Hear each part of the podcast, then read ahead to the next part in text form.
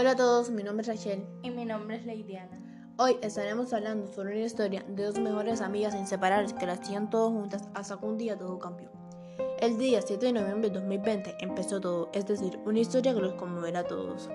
Un día en la escuela, a la hora de receso, Camila y Patricia estaban juntos hablando sobre sus vidas.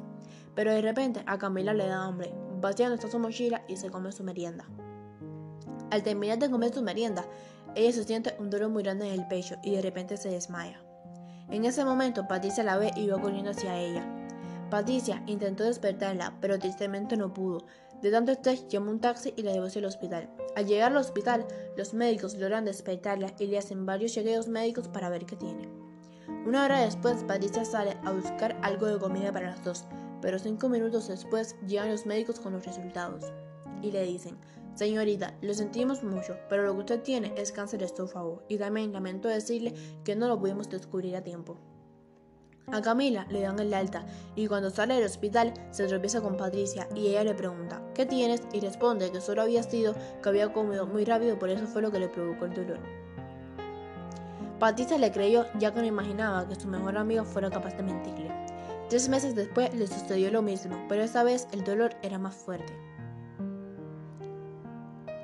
Camila llamó a una ambulancia porque no podía caminar por el dolor. Cuando llegó al hospital, llamó al médico que la atendió la última vez y el médico le hizo los últimos chequeos médicos para ver cuánto tiempo le quedaba de vida.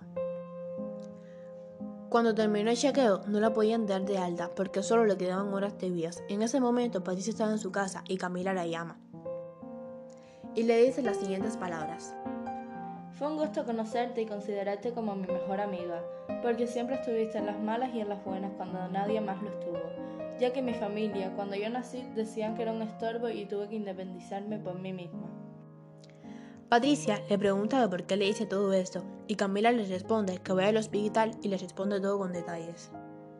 Ella al momento se para y va para el hospital. Pero antes de ir a donde está ella, primero pide su historia médica. Ahí ella se da cuenta de lo que su mejor amiga se refería y va corriendo hacia donde está ella. Cuando llegó a la sala, vio un paciente que había fallecido y ella se le acerca para ver quién era. Pero en ese momento los médicos la ven y le preguntan, ¿eres Camila? Y ella le dice, sí. Y él le entrega una nota de Camila, pero cuando ella viera la cara, era su mejor amiga la que había fallecido. Y la nota decía las siguientes palabras. Lo siento mucho por no avisarte de mi enfermedad, ya que no quería que sufrieras por mí y me tuvieses lástima. Pero gracias a ti ahora podré morir sabiendo que alguien siempre me hizo feliz. Gracias por todo, Camila.